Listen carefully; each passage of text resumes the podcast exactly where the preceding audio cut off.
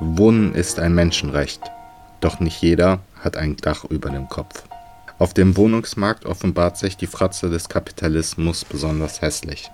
Das Immobilienbusiness entwickelt sich zunehmend zu einem miesen Spielfeld der globalen Finanzindustrie, während immer mehr Menschen wohnungslos werden, darunter viele, die vor Kriegen, Gewalt, Umweltkatastrophen und Armut fliehen müssen. Chancen auf einen Mietvertrag oder gar einen Hauskauf haben in Deutschland reiche Menschen viel eher als Arme, Weiße eher als People of Color, Lohnarbeitende eher als Nichtbeschäftigte, Gesunde eher als Kranke und so weiter. Mieten schnellen in die Höhe, die Zahl obdachloser Menschen ebenso. Und zugleich gibt es etliche Villen, Wohnblocks, Häuser und Wohnungen, in denen niemand wohnt. Spekulativer Leerstand, auch in Köln. Was gegen diesen krassen Missstand getan werden kann, zeigen wir anhand einer kurzen Geschichte der Hausbesetzung in Köln und beispielhaften Initiativen und Strategien gegen Mietenwahnsinn deutschlandweit. Außerdem wird die Rote Hilfe Köln-Leverkusen berichten, wie die rechtliche Lage bei Hausbesetzungen ist und womit Hausbesetzerinnen zu rechnen haben, je nachdem, wem die Immobilie gehört. Stoppt den Mietenwahnsinn, gemeinsam, vor Ort und von unten.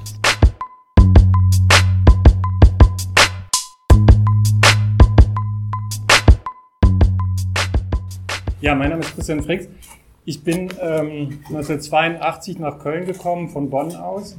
Wir hatten schon viel auch im Umland mitbekommen, was an Hausbesetzungen in Köln passiert ist. Und ab 82 war ich dann selber äh, Teil dieser äh, Hochphase der Kölner Häuserbewegung, Anfang der ersten Hälfte der 80er Jahre.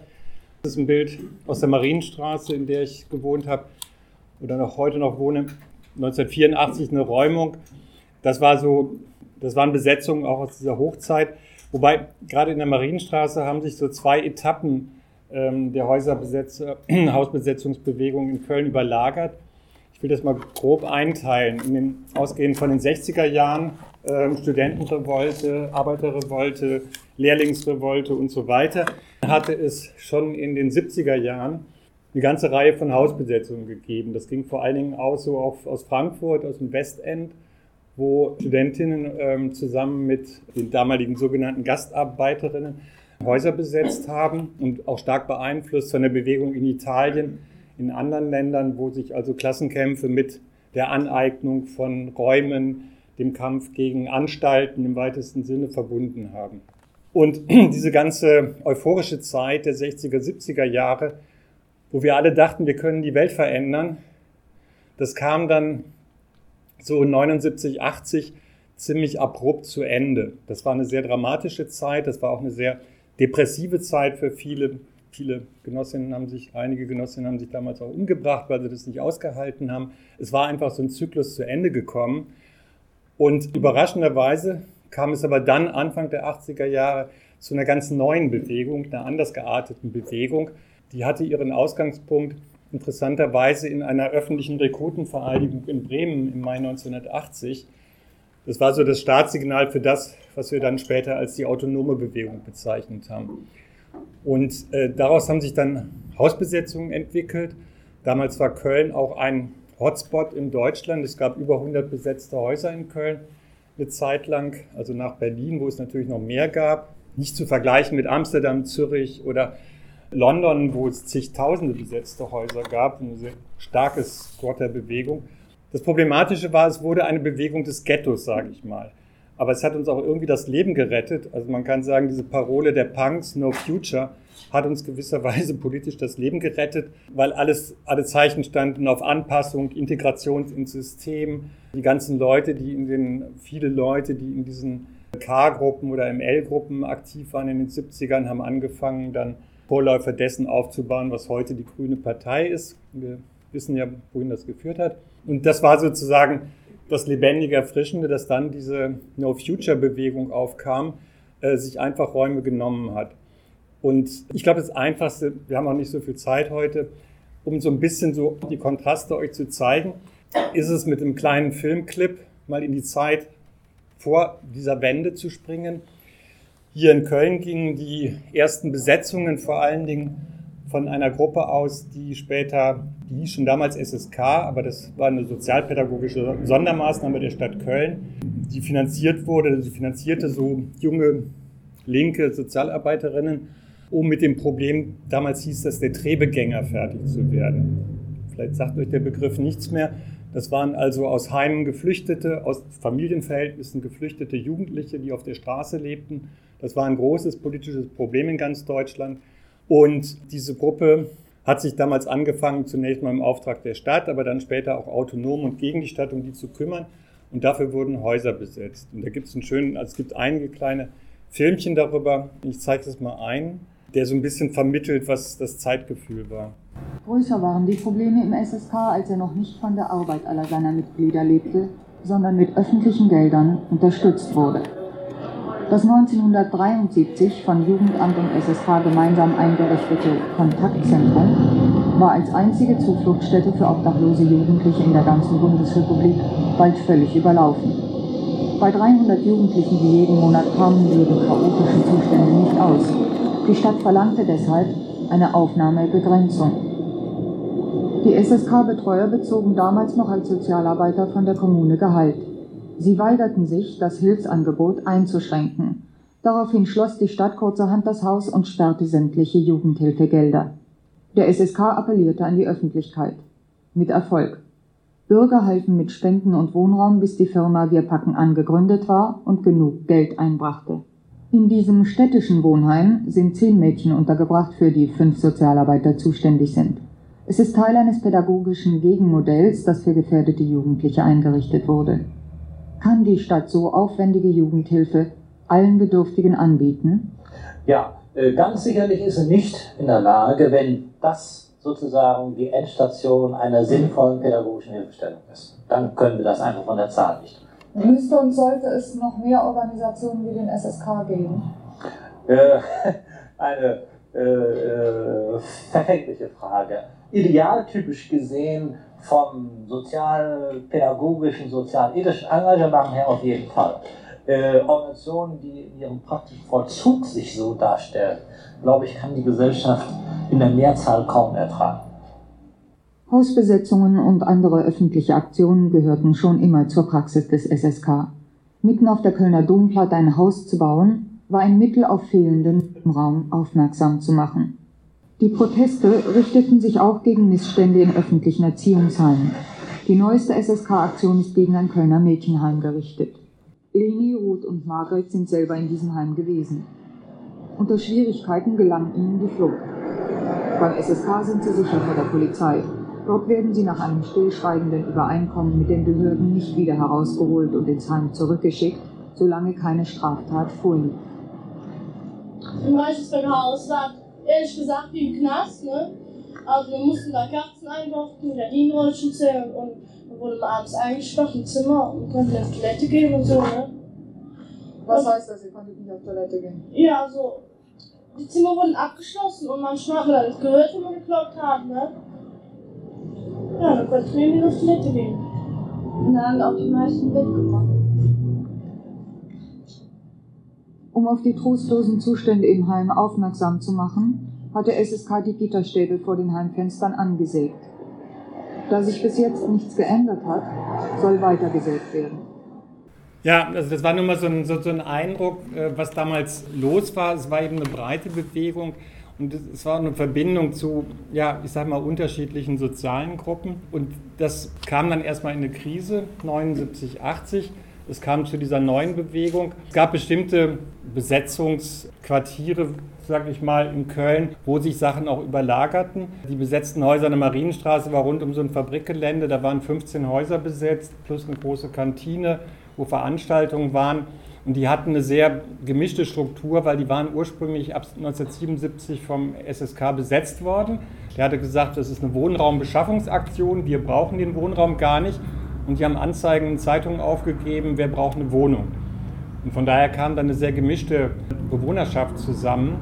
Sowohl Leute aus der, was man später so autonome Szene nannte, als auch viele migrantische Familien, Punks, alles Mögliche. Und das hat so, da so ein bisschen das Flair ausgemacht. Und nach 1980 wurde es stärker so eine, so eine autonome Bewegung, die Freiräume schafft und dadurch hat sich das auch ein bisschen auseinanderdifferenziert. Also es war dann mehr sozusagen radikalisierte Menschen aus der, aus der Mittelschicht. Es war auch nicht mehr so migrantisch geprägt. Das ist ein Problem, was wir bis heute haben irgendwie.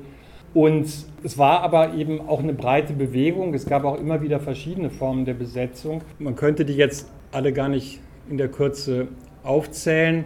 Es gab aber auch eben Versuche, da so eine Verbindung zu schaffen. Es gab für 82, 83, da gab es regelmäßig wöchentlich so ein Häuserrat, der sich traf, damals in der Kerpener Straße. Das war eine große Besetzung in einem ehemaligen Schwesternwohnheim. Als die geräumt wurde, ist dann die Ludolf-Kamphausen-Straße 36 besetzt worden. Die kennen einige von euch vielleicht, weil die dann relativ schnell ähm, legalisiert wurde. Das war halt immer so eine der Staat war in Berlin, überall in Deutschland, er war überfordert, weil das damals war so eine Dynamik, wenn ein Haus geräumt wurde, wurden zwei neue besetzt. Und dann haben sie irgendwann gemerkt, äh, so kommen sie nicht weiter. In Köln hat das zu der sogenannten Kölner Linie geführt. Das hieß, weil auch Häuser, die geräumt wurden und nicht sofort abgerissen oder saniert wurden, in der Regel sofort wieder besetzt wurden, hat dann irgendwann die Polizei gesagt, da hat sie keine Lust mehr drauf.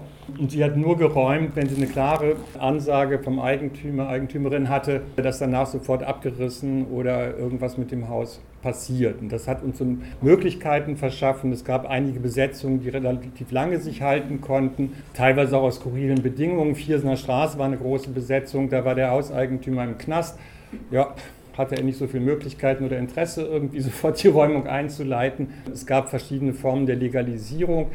Das zog sich so bis Mitte der 80er hin oder auch noch in die zweite Hälfte der 80er.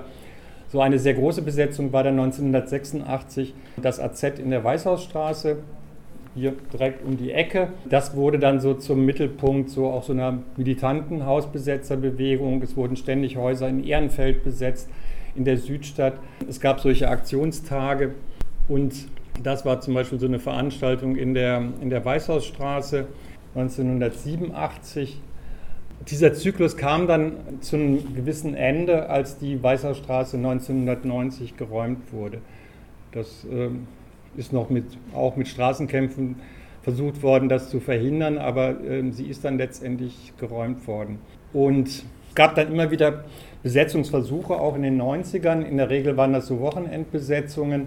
Ich will noch auf eine Besetzung kurz eingehen, bevor äh, Aki was zu neueren Entwicklungen erzählt. Das war der Barmer Block 2006. Das war eine sehr große Besetzung. Da hat dann witzigerweise RTL so eine, so eine Doku, äh, Doku-Soap drüber gemacht. Und da will ich noch einen Teil zeigen, der auch ganz lustig ist. Und dann mache ich erstmal Schluss. Sie sind friedlich, aber unerbittlich, denn Sie wissen ganz genau, was Sie wollen. Dutzende Kölner Sozialaktivisten besetzen seit zehn Tagen einen großen Häuserblock dass die Leute, die dort wohnen, nicht einfach nur Chaoten sind, sondern aus voller Überzeugung handeln. Stefan Effert stellt sie Ihnen vor im ersten Teil unserer neuen Wochenserie Die Hausbesetzer.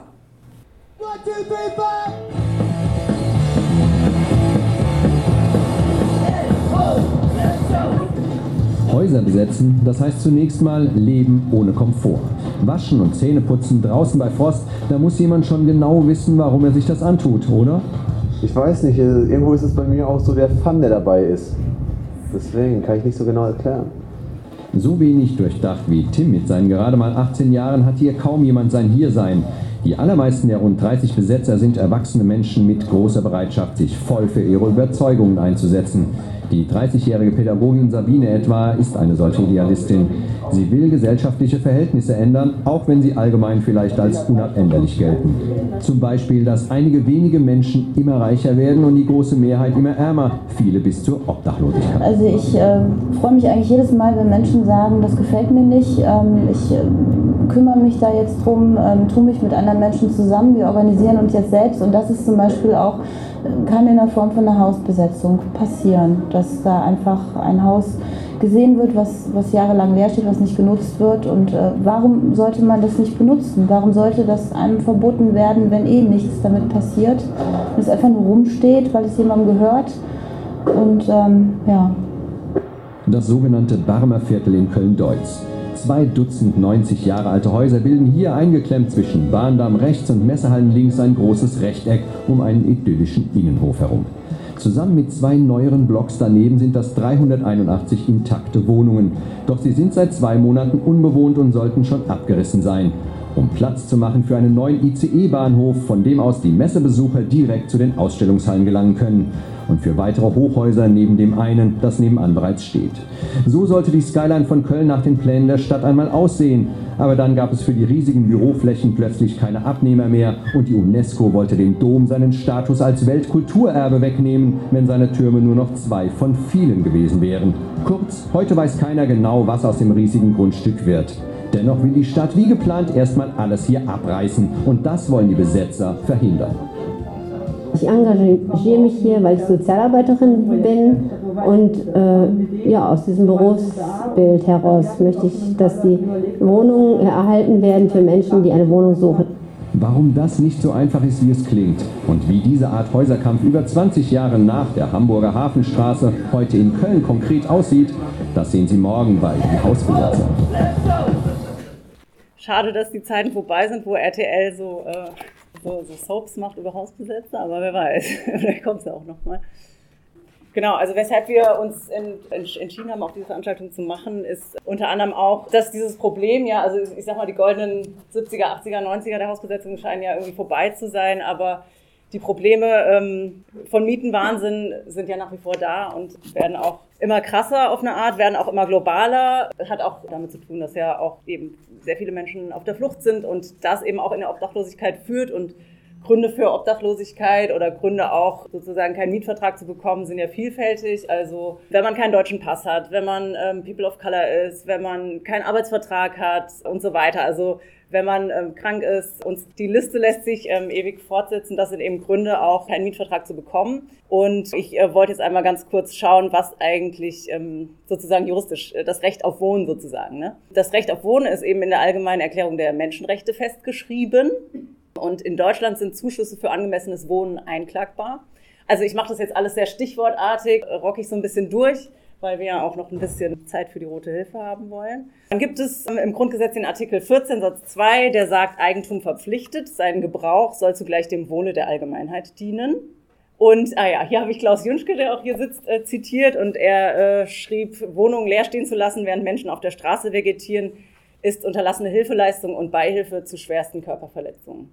Ich hoffe, das war okay, dass ich dich da zitiert habe. Genau, dann zum Thema Obdachlosigkeit. Also die EU hat die Mitgliedsländer aufgefordert, bis 2030 die Obdachlosigkeit abzuschaffen. In Köln passiert dazu recht wenig, zumindest von Seiten der Stadt. Im März 2022 wurde auf so, einer, äh, auf so einem Forum gegen Obdachlosigkeit gesagt, ähm, dass angesichts der Flüchtlinge, also Zitat, ne, aus der Ukraine, nicht mehr vorstellbar ist, dass Köln bis 2030 eine Stadt ohne Obdachlosigkeit wird. Das ähm, war eine Frau von der Stadt Köln, die das so gesagt hat. Und die aktuelle Tendenz ist aber dagegen eben, dass ähm, marginalisierte Gruppen gegeneinander ausgespielt werden. Also das hatten wir jetzt gerade auch in Berlin so ein Beispiel, dass eben obdachlose Menschen in der Stadt gegen geflüchtete Menschen ähm, ausgespielt werden sozusagen und dann irgendwie Wohnraum räumen müssen. Dann auch eben die Tatsache, dass je nach Herkunftsland oder Hautfarbe geflüchtete Menschen unterschiedlich unterstützt bzw. unterschiedlich diskriminiert werden. Hier ein kleiner Filmausschnitt aus einer WDR-Doku von vor ein paar Wochen. Der Dezernent für Soziales und Wohnen verweist darauf, dass die Stadt soziale Projekte fördere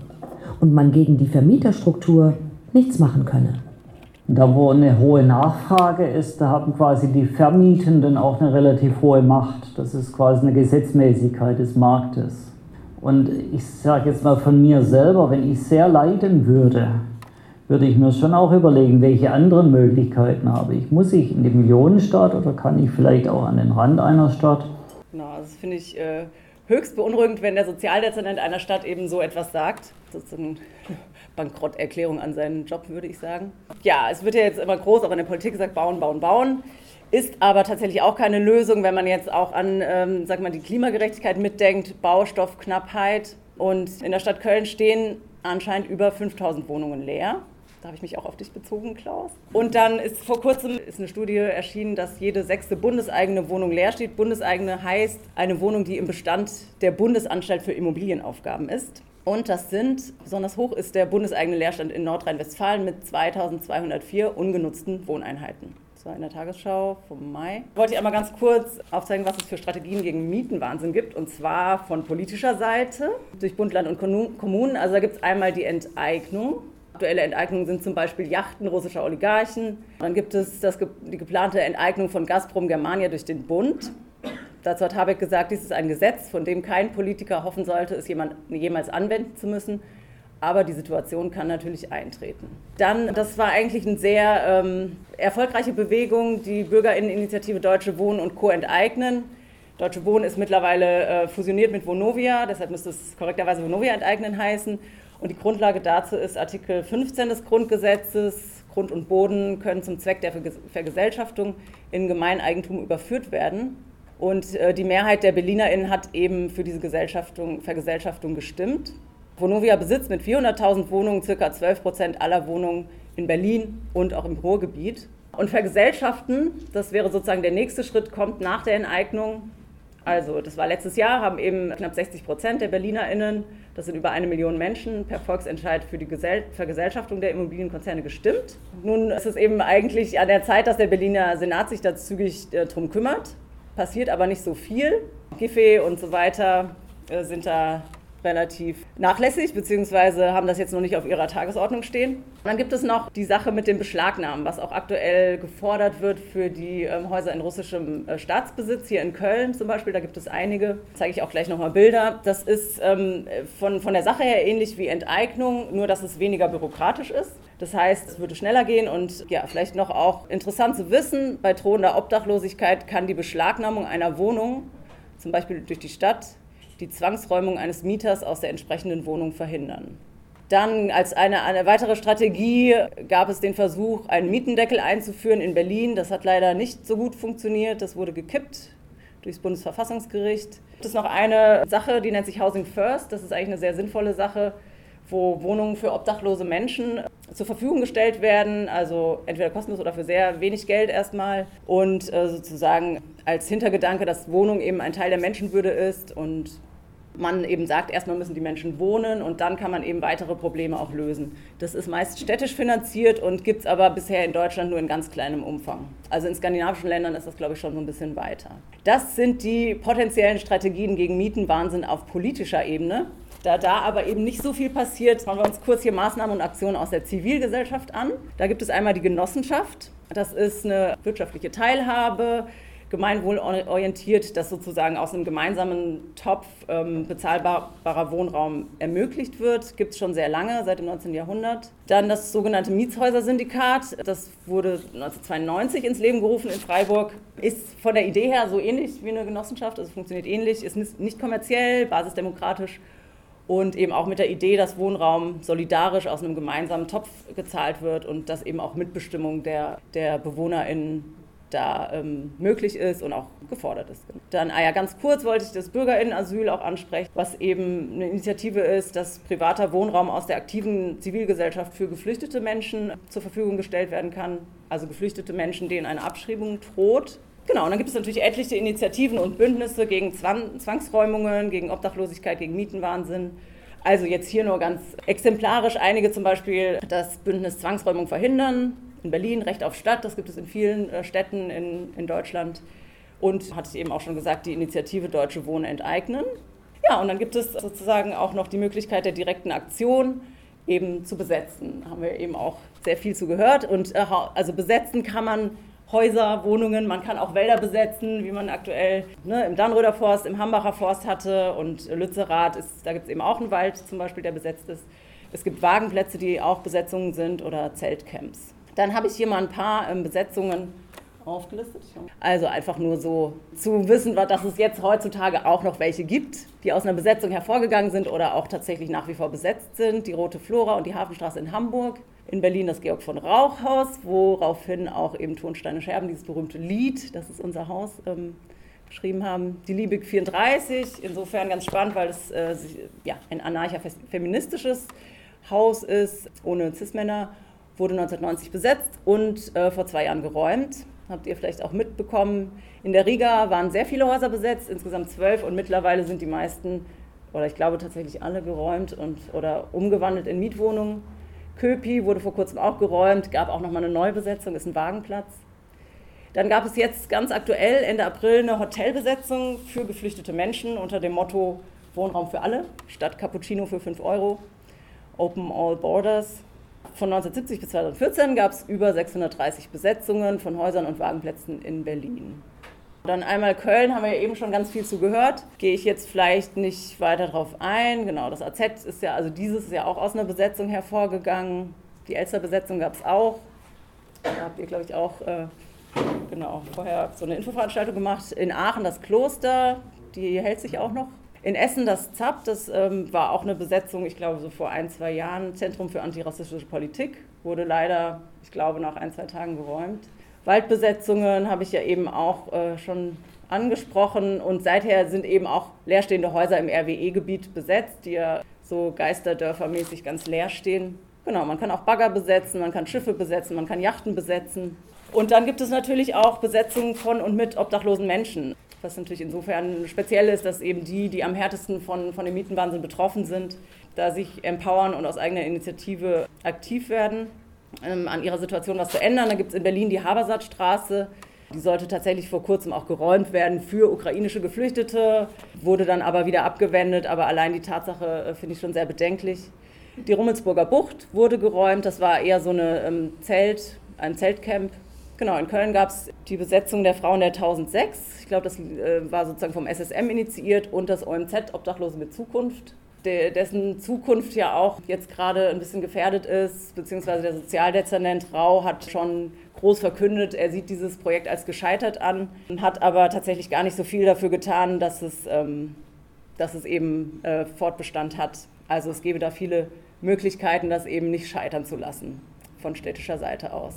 Dann habe ich hier so ein paar ähm, Bilder, das ist hier von der Roten Flora die auch immer schön als ähm, Bühne dient, hier für das Pimmelgate zum Beispiel.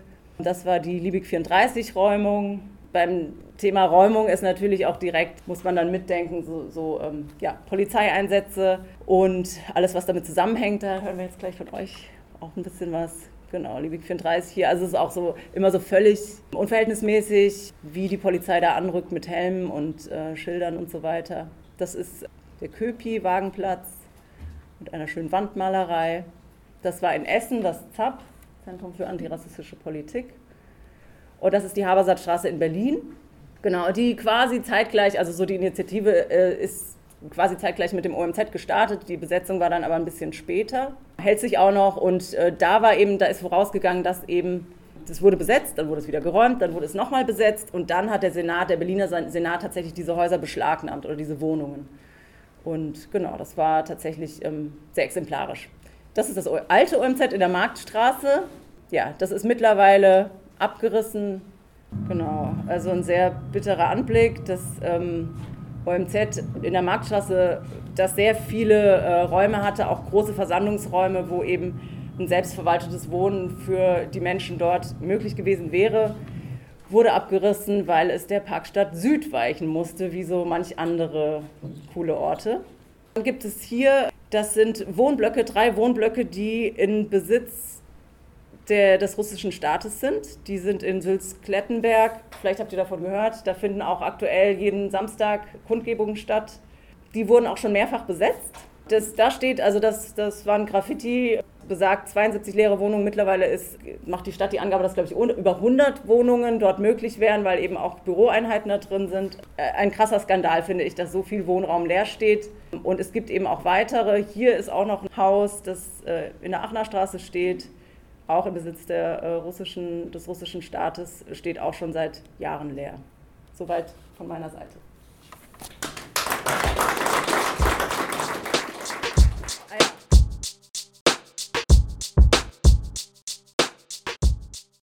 Genau, und hier nochmal so dieses Zitat von Sozialdezernent Harald Rau.